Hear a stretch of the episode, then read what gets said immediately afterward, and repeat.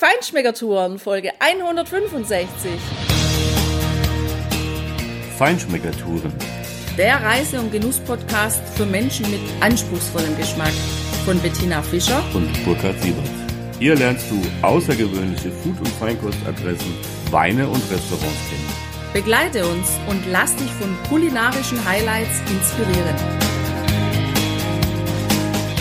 Hi, hello, welcome back. Jetzt sind wir schon in der dritten kleinen Mini-Episode über Key West und es geht heute darum, über den Punkt, der 90 Miles to Cuba ist. Dann natürlich über die ganzen kulinarischen Erlebnisse, die wir da hatten, über die Happy Hour, wie das dort so ist und was du dort immer ständig quasi den ganzen Tag in Happy Hour Zeit bekommst. Wir gehen mit dir in den Hafen und zeigen dir ein geniales Fischrestaurant, wo du so frischen Fisch bekommst, wie du ihn sonst nirgends bekommst, es sei denn, du gehst selber angeln. Kuba ist nicht weit, also ein Kubaner haben wir auch besucht. Das lohnt sich echt, da auch mal reinzugucken. Und natürlich gibt's Bars ohne Ende und ein paar davon haben wir für diese Zeit in der Conch Republic als unsere Absackerbars definiert. Wo die sind und wie es da ist, das alles hörst du jetzt. Dieser Leuchtturm, der stand ursprünglich oder sein Vorgänger stand ursprünglich tatsächlich an einem anderen Punkt dieser Insel, der unheimlich interessant, wichtig und fotogen, vor allem für Selfies ist, direkt am Wasser. Der war aber eine Holzkonstruktion und den hat auch irgendein Hurricane mal zerbröselt. Und dann hat man sich entschieden, dann bauen wir doch lieber innen etwas höher und etwas gesicherter. Und das hat bis heute auch gehalten. Genau, das Southernmost Point. Das ist es. Ist schon sehr schön, diese Boje, was sie da aufgebaut haben und schön bemalt haben. Und weil es so schön ist, stehen da auch viele Leute an den ganzen Tag. Das Coole daran ist, dass die Amerikaner es gewohnt sind, in der Line zu stehen. Das heißt, man kann da also wirklich sich easy anstellen. Jeder hat Geduld und wartet sehr, sehr, sehr geduldig darauf, dass die vorderen Leute, die eben vor dir dran sind, schöne Bilder von diesem Point machen, mit und ohne dir. Und ja, also es ist schon irgendwie auch echt ein Spektakel, in dieser Reihe zu stehen und zu warten und den Leuten zuzuschauen, wie die vor diesem Southernmost Point posieren. Was wir da für nette Posen gesehen haben, das war schon echt witzig. Für diejenigen, die das Warten nicht so gerne mögen, weil es auch da wieder unglaublich heiß war. Wir haben gefühlt schon wieder drei Kilo rausgeschwitzt gehabt, bis wir endlich dran waren man kann sich da auch so hinstellen. Du musst halt damit rechnen, dass du dann ein Bild hast, wo du eben nicht alleine drauf bist. So, die Bilder, die posten wir natürlich ähm, regelmäßig auf Facebook und ansonsten kannst du das wie immer natürlich auch auf unserer Internetseite alles sehen. Wir haben, glaube ich, auch ein kleines Video davon gedreht, aber wenn nicht von da, dann sicher von woanders. Ja, also ist einfach ein Punkt, den muss man gemacht haben, wenn man in Key West ist und am besten auch gleich noch so einen kleinen Magneten oder eine Postkarte davon mitnehmen. Ja klar, ich kann mich nicht erinnern, als wir vor 14 Jahren da das erste Mal waren, dass da so viel los war, Tina. Aber sehr wohl kann ich mich daran erinnern, dass ja diese 90 Miles zu Kuba, also 90 Meilen nach Kuba, etwa 150 Kilometer von da aus übers Meer, dann bist du in Havanna, dass der Bürgermeister von Key West diese Strecke mindestens einmal entweder mit Wasserschienen oder mit einem Jetski mal ja, gefahren ist übers Meer als Zeichen der Verbundenheit. Dort ist auch eine, eine Statue und eine Einlassung im Boden an diesem Southernmost Point, so in dem Richtung, wir sind alle eine Familie und äh, Völkerverständigung.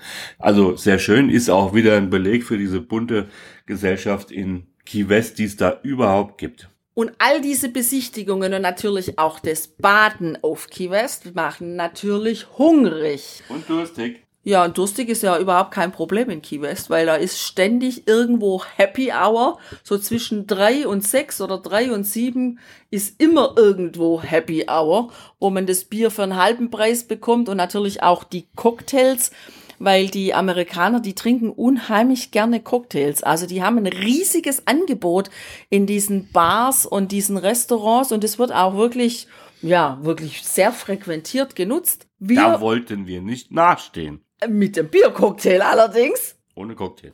Genau.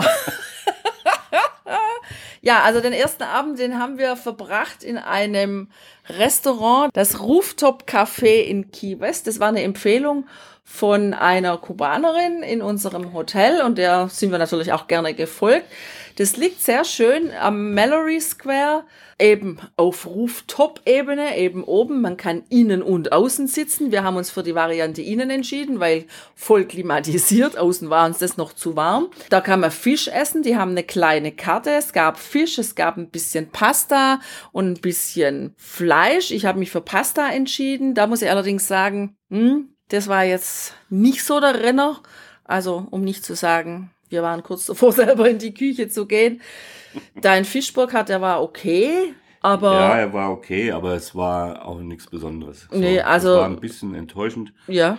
Also, nette Leute dort, eine sehr schöne Location. Ja.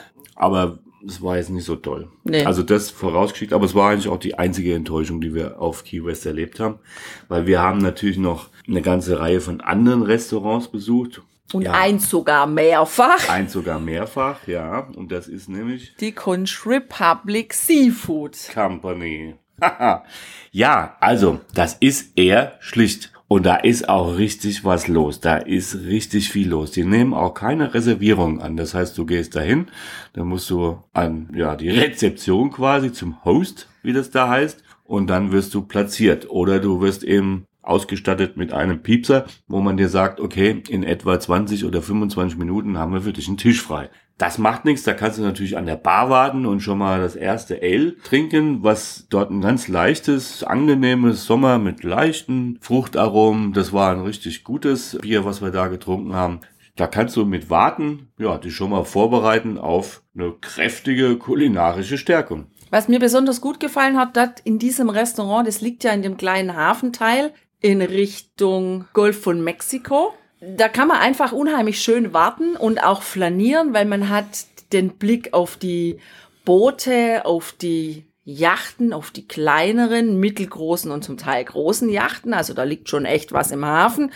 Und dieses Restaurant hat keine Scheiben. Man sitzt quasi nur unterm Dach im Freien was natürlich dafür sorgt, dass es nicht so richtig voll klimatisiert ist, dass man schon auch ein bisschen ins Schwitzen kommt und es geht unglaublich zu da drin. Also es ist schon echt eine Lautstärke da. Es erinnert vielleicht so ein bisschen an Oktoberfest Bierzelt in Deutschland, allerdings auf angenehmem Niveau.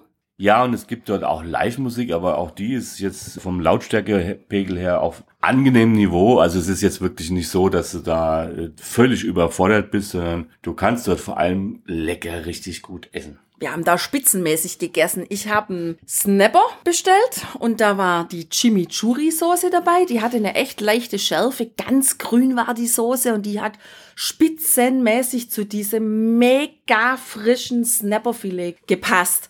Und Kartoffelbrei war dabei. Kartoffelbrei ist ja normalerweise eher sowas, wo man sagt, naja, also das kann man auch daheim kochen, ja, kann man auch. Allerdings, so wie der geschmeckt hat, so kriegen wir das daheim nicht hin. Entweder war da irgendwas dabei bei dem Kartoffelbrei oder es waren die Kartoffeln an sich. Der hat so ein bisschen süßlich geschmeckt, obwohl es keine Süßkartoffeln waren. Also wenn jemand richtig Lust hat auf Fisch, dann bist du da absolut goldrichtig. Und weil wir beide ja immer gerne Fisch essen, waren wir auch nicht nur einmal dort. Ja, allein diese Garnelen in dieser Kokospanade als ja Vorspeise waren schon genial. Da gab's sowas ähnliches wie einen Schwertfisch, blackened vom Grill, wunderbar gewürzt, ja. Und alle möglichen anderen Dinge auch noch. Und das Beste dabei ist auch wirklich daran, und deshalb sind die Sachen so frisch. Die haben eigene Boote und die holen den Fisch direkt aus dem Meer, den landen die morgens an und du hast ihn mittags oder abends frisch auf dem Teller. Das Motto ist, Frischer kannst du nur Fisch haben, wenn du ihn selber angelst. Und da ist echt was dran. Also das ist eine schlichte Sache dort. Relativ einfach. Es geht sehr trubelig zu. Du musst vielleicht ein bisschen warten, aber du kriegst für wirklich preiswertes Geld einen richtig geilen Fisch auf den Teller und nicht nur Fisch, Tina. Genau, die gehen auch Schweine angeln wahrscheinlich. Weil ich hatte da dann auch einen Abend mal richtig Lust auf Fleisch und deswegen habe ich mich für die Barbecue-Rippchen entschieden. Ein halbes Rack, was für mich total ausreichend war. Das war auch wieder wirklich spitzenmäßig. Das hat überhaupt nicht nach Schwein geschmeckt oder wie ich immer gerne sage, Gesauerlet. Das ist dann immer so, dass ich sage, das muss ich nicht haben. Da war eine tolle Barbecue-Soße dabei, Pommes und Coleslaw war dabei. Also das habe ich natürlich einmal wegen dem Fleisch bestellt, aber auch wegen dem Coleslaw. Und auch dieses Gericht hat mich dort überhaupt nicht enttäuscht, ganz im Gegenteil.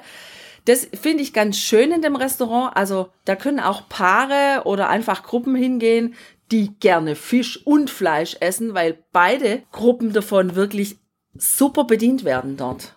Eine ganz tolle Empfehlung ist auch das Moondog Café. Das war schräg gegenüber von unserem Hotel, ein kleines, schnuckeliges Ganztagsrestaurant, will ich mal sagen, weil du kannst da frühstücken. Die haben eine Bäckerei, du kannst dort mittags was Kleines essen oder du kannst abends Dinner nehmen oder von der kleinen Karte, die einfach tolle Sachen aussuchen. Und da ist alles dabei. Die haben Burger, die haben Pizza, die haben Fleisch, die haben Fisch, die haben Frühstücksgerichte, sie haben Kuchen und alles in einer super frischen Qualität und Vegetarisch gibt's auch und glutenfrei kann man bestellen. Das war für mich dann auch wieder ganz cool. Ja, und die eine Pizza, die wir da gegessen haben mit ja Hühnchenfleisch und einer ganz tollen Barbecue-Soße und noch ein paar anderen Dingen drauf, die haben wir tatsächlich in glutenfrei bestellt. Und diese Pizza hat Bombe geschmeckt. Also der Teig war ein bisschen hart, äh, da musste man schon ein bisschen durch, aber der war unheimlich knusprig und hat überhaupt nicht so, naja, ähm, irgendwie diätmäßig geschmeckt, sondern richtig gut. Ja, auch ein Burger haben wir da mal gehabt, der war richtig klasse. Auch eine weiße Pizza, eben ohne diese übliche Tomatensoße drunter, aber mit richtig viel Garnelen und vor allem richtig viel Käse drauf. Die war richtig gut. Wegen der Pizza sind wir quasi zu spät zum Feuerwerk am 4. Juli gekommen. Ja, einmal hatten wir auch mal Mittagshunger, da haben wir mal getauscht. Normal gehen wir ja immer zum Dinner. Und weil wir mit unserem Fahrrädchen unterwegs waren und da auch mal ein bisschen abseits dann schneller da waren, haben wir uns für den Kubaner entschieden. El Cibone Restaurant heißt es. Und da haben wir wirklich total typisch kubanisch gegessen. Wir saßen inmitten ganz vieler Kubaner, auch Amerikaner, aber ich glaube, so richtig Touristen waren da kaum da. Also mindestens haben wir keine Europäer gesehen. Ist auch egal. Jedenfalls haben wir da echt voll kubanisch gegessen. Ich hatte Albondigas, Meatballs in einer roten Tomatensauce und da waren dann noch mit dabei solche süßlichen Kochbananen, die waren total lecker. Ein weißer Reis war dabei und dann eben diese typischen kubanischen braunen Bohnen in einer braunen Soße, die wunderbar zu diesem weißen Reis gepasst haben und die mich auch echt an unseren Kuba-Urlaub vor einigen Jahren erinnert haben. Also ja, ein schönes Restaurant wo man so richtig dieses karibische Flair mit dem karibischen Essen, dem kubanischen Essen genießen kann. Mein Hühnchen aus dem Ofen, ich meine, da laufen ja genügend rum auf der Insel.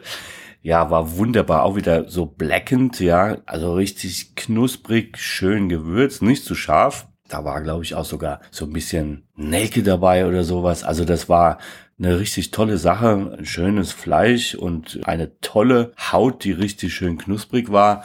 Natürlich hatte auch ich die Bohnen zu meinem gelben Reis. Ich hatte den gelben Reis gewählt und das war einfach eine tolle Kombination. Was einfaches, natürlich. Die kubanische Küche ist jetzt nicht irgendwie so schickimicki orientiert, kann sie auch nicht sein, sondern sie ist schlicht, aber wenn die Zutaten stimmen und das haben die dort, dann ist das eine tolle Kombination. Also, richtig kubanisch essen, das kannst du da. Es gibt am Mallory Square natürlich auch ein kubanisches Restaurant, aber das ist eher die Touri-Falle mit Zigarren und Souvenirshop drumherum. Wenn du kubanisch essen gehen willst, dann zum El Cibone.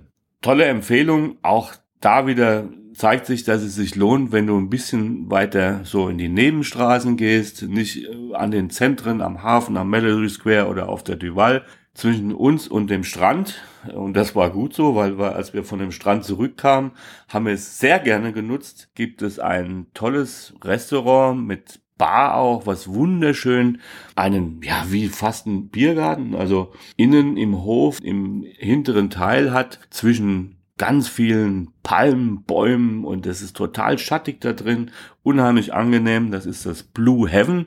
Dort haben wir auch mal die Happy Hour genutzt und allein schon die Etiketten dieser zwei Biere, die wir da getrunken haben, ein Key West Lager, glaube ich, und ein Hefeweizen, Achtung, diese Etiketten und ihre Farbgestaltung so im Stil der hm, End 60er ist vielleicht zu lang her, so Anfang 70er, unheimlich bunt, floral, farbig, ja, so ja, Gute 70er. Laune. Genau. Das hat einfach super gepasst. Die Biere haben total gut geschmeckt. Der Barkeeper mit seinem Piratentuch um die Haare oben hat auch selber gesagt, Bier kennt er sich nicht so aus, er ist eher der Pirat und kann uns rum empfehlen.